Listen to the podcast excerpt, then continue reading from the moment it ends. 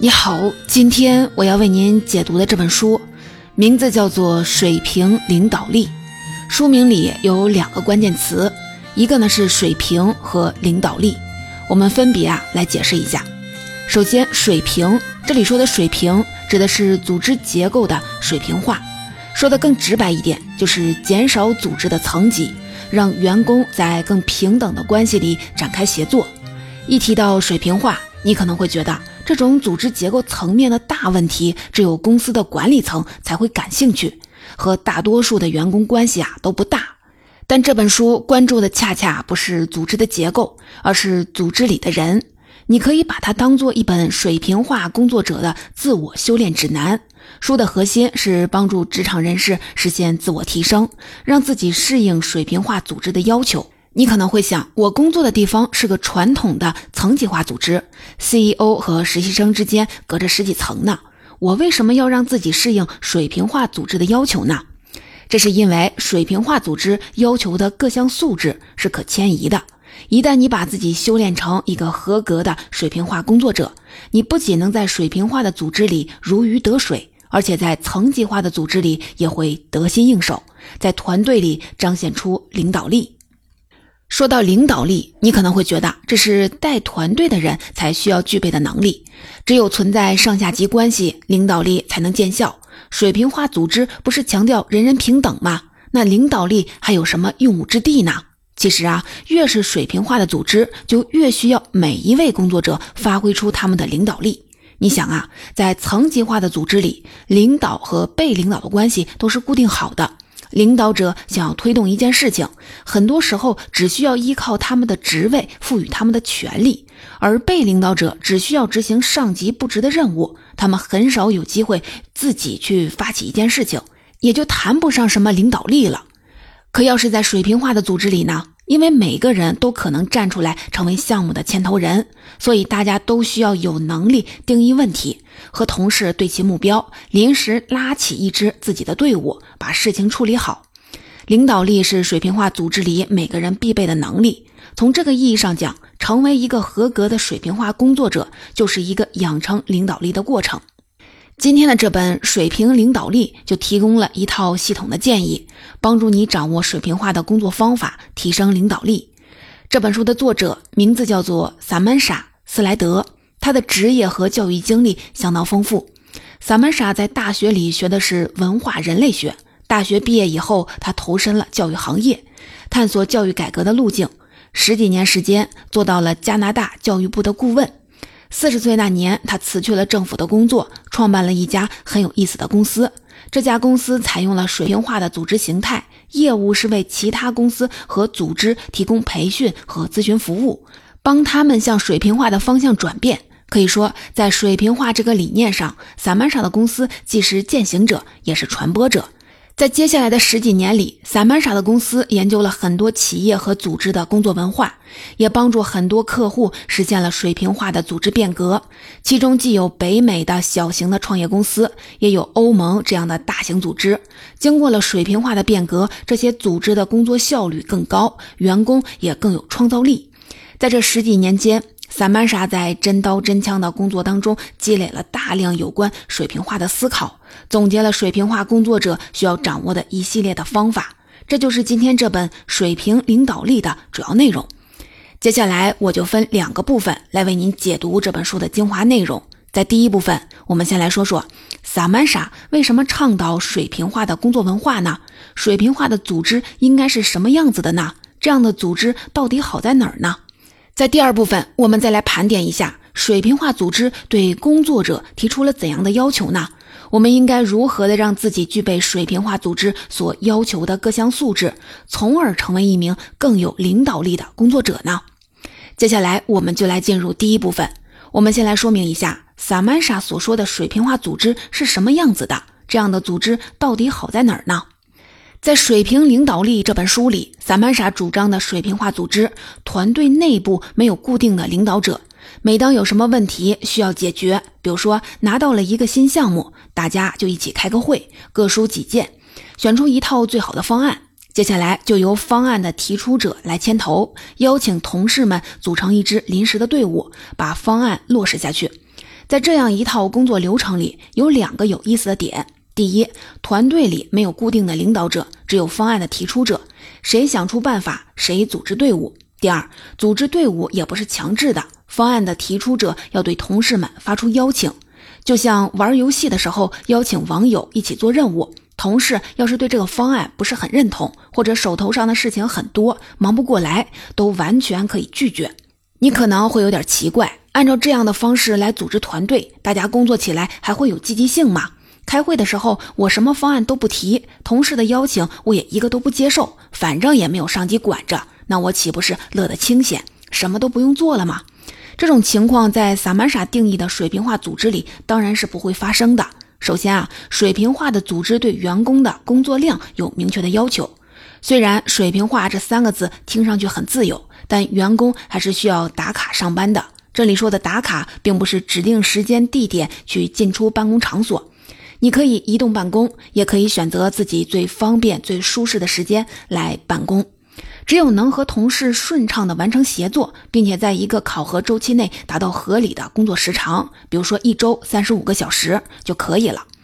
在这种制度下，打卡的目的其实是明确员工工作的时间边界，这对员工和公司都是一种保护。另外啊，工作时长是不是硬指标呢？当然并不是。你在这段时间里经手过的项目的规模和数量，也会成为衡量工作量的有效的参考。既然说到了考核的问题，在水平化的组织里，考核是怎么实现的呢？不是由上级给下级打分，而是同级之间互相的考评。这种考核方式也体现了水平化组织内部的责任关系。在层级化的组织里，一个项目的第一责任人往往是团队的领导者，团队里的其他成员作为下级对上级负责；而在水平化的组织里，每个人都对团队里的所有的人负责。一个项目做好做坏，直接影响整个团队的绩效，工作的成果跟所有人的利益直接相关。在这样的规则下，人人都有充分的动机努力工作。在同级的考评的时候，对那些平时只想着摸鱼划水的人，大家也会做出比较公正的判断。这套制度有没有漏洞呢？有没有可能还是有一些人钻了空子，既不付出劳动，又能坐享其成呢？很遗憾，这种可能啊是无法排除的。水平化组织就像所有形态的组织是一样的，并不完美。它对组织内部成员的素质提出了很高的要求。但水平领导力的作者萨曼莎认为，水平化组织是未来的方向。他做这个判断有什么依据呢？从书里来看，大致啊有这么两点：首先，水平化组织更接近人们日常生活的天然的状态，因此更容易激发工作者的积极性，管理的成本也更低。你想啊，但凡是个成年人，我们都能自主地安排好生活，并不需要来自上级的指令。我们会自己选购食物、衣服，自己决定房子装修的风格。在做这些事情的时候，我们很清楚自己的需求，会自己定义问题、解决问题。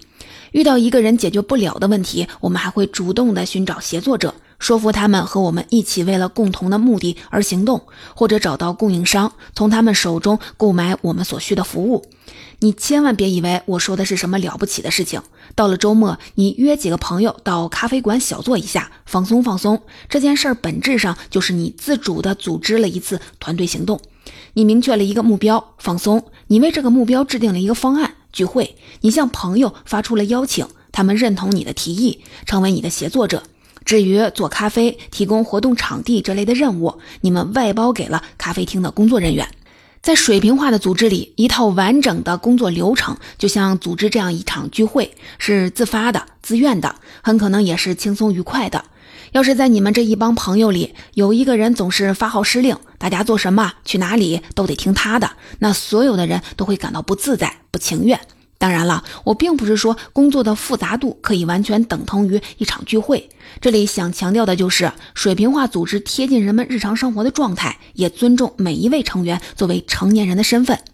除了更接近日常生活的天然状态，水平化组织还有一个优点，这就是它更适应新一代工作者的思维方式。这里说的新一代，大致上指的是出生在二十一世纪，从小就熟练使用互联网的这一代人。换句话说，他们是互联网时代的原住民。为什么要强调互联网呢？因为互联网在很大程度上塑造了这一代人的思维方式。互联网是一个水平化的空间，人们可以在大多数的网页之间自由的跳转。另外啊，互联网上的人通常都处在匿名的状态，来自现实世界的各种身份标签都被模糊化了。在网络的空间里，人与人之间的交往一般是自发的，关系也是较为平等的。一旦适应了这样的人际关系，人们就会在层级化的组织里感到压抑。如果你是一家层级化组织的管理者，或者你在层级化的组织里带领着一支团队，你可能会觉得零零后的年轻人不好带，这是很正常的。互联网的影响是不可逆转的，因此水平化组织很可能会成为未来职场的发展方向。到这里，我们介绍了萨曼莎倡导的水平化组织。这种组织有两大优势：一是贴近人们日常生活的自然状态，二是适应互联网时代的思维方式。当然了，就像我们刚开始提到的，《萨玛莎》这本书的核心并不是要教会我们如何实现组织变革，而是要帮我们适应水平化组织的要求，成为更自觉、更自由、更积极主动的工作者。一旦具备了水平化组织要求的各项的素质，我们不仅能为未来更加水平化的职场做好准备，在当前主流的层级化的组织里也能施展拳脚，成为更有领导力的工作者。接下来，我们就一起来看看。水平化组织里的工作者需要具备哪些能力，掌握哪些方法呢？我们又该如何的在实践当中掌握这些能力和方法，完成自我提升呢？通过我刚才的介绍，你应该已经感受到了，水平化组织虽然没有森严的等级制度，但并不因此就成了自由散漫的地方。恰恰相反，因为没有固定的领导者，所以每个人都需要具备领导力，在关键的时刻站出来，带领团队解决问题。这样的工作者需要具备一项最基本的能力——主动工作的能力。在层级化的组织里，主动工作的能力通常是一种稀缺的能力。这是因为工作者有时会陷入一种消极被动的心理。你可能就从身边的人口中听到了这样的抱怨：上级又派下来了一个任务，做吧，似乎看不到什么意义；不做吧，又没法向上级交代，只好硬着头皮的做下去。这种抱怨反映出来的是一种典型的被动工作者的心态。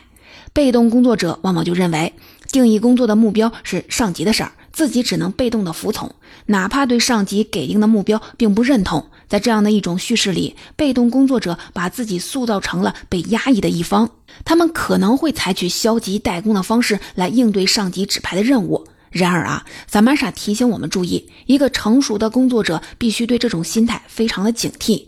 如果你在自己身上发现了这种被动心态的苗头，你可以尝试给自己一些有益的心理暗示，比如说，时常告诉自己：“我在这里工作，这是出于我自己的选择。既然是自己的选择，就要自己负责。”这可不是在欺骗或者是压榨自己，而是在帮自己节省精力。这是因为一旦你判断自己的工作没有什么价值，只是为了生计不得不做，你就会吝惜自己的投入。然而啊，代工并不会帮你节省精力，消极的情绪和低效能的工作状态反倒会让你陷入严重的精神内耗。要怎么摆脱这种内耗呢？萨曼莎的建议是记住一条准则：不是公司的立场，而是你的立场。这句话听起来有点奇怪。我为一家公司工作，我做的事情当然是要帮公司实现他的目标，总不能由着我的性子想怎么来就怎么来吧。当然了，这句话的意思并不是说个人的意愿可以凌驾于组织之上。他想要强调的是，水平化工作者需要时刻的明确自己对每一项工作任务的态度。萨曼莎提到了一种他在团队里采用的方法，可以作为参考，这就是利用好每一次会议前的签到。这里说的签到可不是让大家签名确认到会的意思，而是在每一次会议的初始阶段都留出时间来，让所有的与会者说明自己对当前项目的感受。这个环节可长可短。如果是一场平常的会议，签到只需要占用前百分之二十左右的时间。如果会议的目标是激发集体的创造力，那签到环节完全可以变成一场群策群力的头脑风暴。占用会议前百分之五十的时间，甚至更长。这个环节的意义就是要让每一位的参与者都明确自己对工作任务的主观态度。你觉得这个项目很有趣，或者感觉当前的方案缺点什么，让你打不起精神来，你感到压力很大，或者觉得自己有能力主导整个项目，都可以在签到环节提出来。萨曼莎特别的提醒我们，签到环节有一项关键的准则，就是不允许发生对话。每个人都不能对其他人的发言做任何的评判，只能陈述自己的观点。这是为了让所有的人都能尽可能自由地说出自己的心声，即便发现自己对项目的态度和工作伙伴的截然不同，你也不必担心在此时就陷入了冗长的争论，不必要的消耗精力和时间。在水平化的组织里，像这样公开的表明立场是非常有必要的。我们在前面提到，水平化组织的每一项工作任务都需要由牵头人向同事发出邀请，而同事有充分的自由接受或者是拒绝。这种邀约制度的目的是什么呢？萨曼莎说，这是为了让相同频率的人在一起工作。所谓的相同频率，就是对工作任务持有大体相近的预期，并且同样有热情推动项目的落地。